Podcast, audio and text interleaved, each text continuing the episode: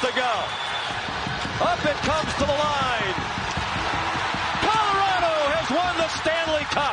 Alors voilà, le champion de la Coupe Stanley, ben c'est les, ce sont les Nordiques de Québec. Oui. Euh, tu sais que depuis que cette formation a quitté la ville de Québec, l'Avalanche a remporté la Coupe Stanley à trois reprises Ben oui. en 1996, en 2001 et en 2022.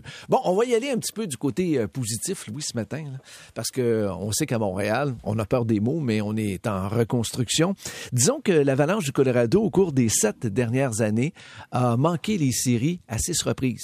Donc, on aurait eu peut-être euh, l'occasion de se décourager à quelques reprises là-bas. On a Ouais. bâti une formation très solide et finalement, on a détrôné les champions en titre de la Coupe Stanley. Il faut se rappeler que le Lightning avait gagné les deux dernières Coupes Stanley contre les Stars de Dallas et le Canadien de Montréal. Et hier, le Lightning, malgré un excellent début de match, une bonne première période, s'est incliné par la marque de 2 à 1. Tellement qu'après les 20 premières minutes de jeu, Louis, on se demandait où était la vitesse de l'Avalanche qui a fait euh, justement sa force depuis Ouais. le début des séries, depuis le début de la saison. On se demandait si l'Avalanche allait réussir à combler ce déficit-là et revenir de l'arrière contre le Lightning de Tampa Bay. Ben, finalement, ils ont réussi. Le but gagnant a été marqué à mi-chemin en deuxième période contre un ancien, euh, par un ancien du Canadien de Montréal, Arturi Lekonen. Hey, rappelez-vous, moi, ça me fait toujours sourire parce que au cours des derniers euh, mois, avant, avant que Lekonen pense à l'Avalanche du Colorado, tu il y a toujours des grands spécialistes qui parlent puis qui disent Ah, il n'y a rien à faire avec Lekonen. Tu sais, euh, pourquoi que le Canadien garde ce gars-là? Le Canadien arrêtait pas de répéter que c'était un excellent joueur. Dans le vestiaire, Ouais. un gars avec un esprit d'équipe incroyable, puis qui faisait son travail sur la glace. Pourtant, il y avait des gens qui critiquaient puis qui disaient Ben non, ça, ça, ça donnera jamais rien. Ben, ça a donné quelque chose à l'Avalanche. En tout cas, ça les a aidés à gagner la Coupe Stanley. Le trophée euh, Conn Smythe remis au joueur par excellence des séries, Cale McCarr, c'est le défenseur. C'est la deuxième fois en trois ans qu'un défenseur gagne ce titre pour le- la finale de la Coupe Stanley. Le dernier à l'avoir gagné en 2020, Victor Hedman du Lightning de Tampa Bay. Euh, McCarr, c'est intéressant parce qu'il a été repêché il y a seulement 23 ans.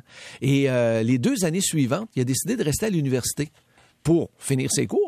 Puis en plus de ça, pour s'améliorer, pour être meilleur. Puis là, tout le monde critiquait parce qu'on disait à- au Colorado, Hey, Ouais. on a besoin de notre premier choix pêchage qui s'en viennent, là, puis qui viennent. Ben, finalement, écoute, euh, il fait du très, très bon travail. Il a gagné le trophée Norris, meilleur défenseur de la Ligue nationale de hockey. Pendant les séries, 29 points en 20 parties.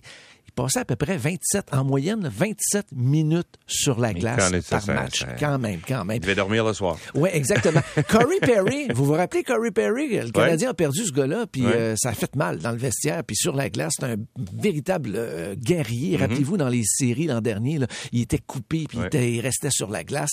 Euh, lui, Corey Perry, hier, s'est incliné pour une troisième année de suite en finale de la Coupe Stanley. Parce qu'il a joué Il l'aura pas. Ben oui, il est avec les Canadiens. il était avec les Canadiens, puis l'année d'avant, il était avec les Stars de Dallas. Donc, lui, pour la troisième année de suite, il perd en Ouais. finale de la Coupe Stanley. Donc, l'Avalanche du Colorado, qui, euh, depuis, euh, depuis euh, qu'on a quitté la ville de Québec, qui remporte la Coupe Stanley pour une troisième fois.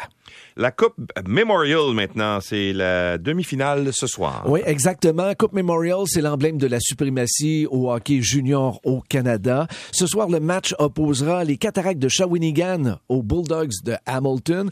Les Bulldogs d'Hamilton, lorsqu'on parlait entre autres à Stéphane Leroux, qui collabore ici au 98,5, qui est une véritable encyclopédie Ah oui. du hockey junior au Canada, euh, lui disait toujours Écoute, les Bulldogs, c'est vraiment une très, très, très bonne équipe. On peut jamais dire ce qui va arriver avant un tournoi à la ronde, mais les Bulldogs partaient avec euh, presque une longueur d'avance. Finalement, ben, ils vont affronter les Cataractes de Shawinigan en demi-finale.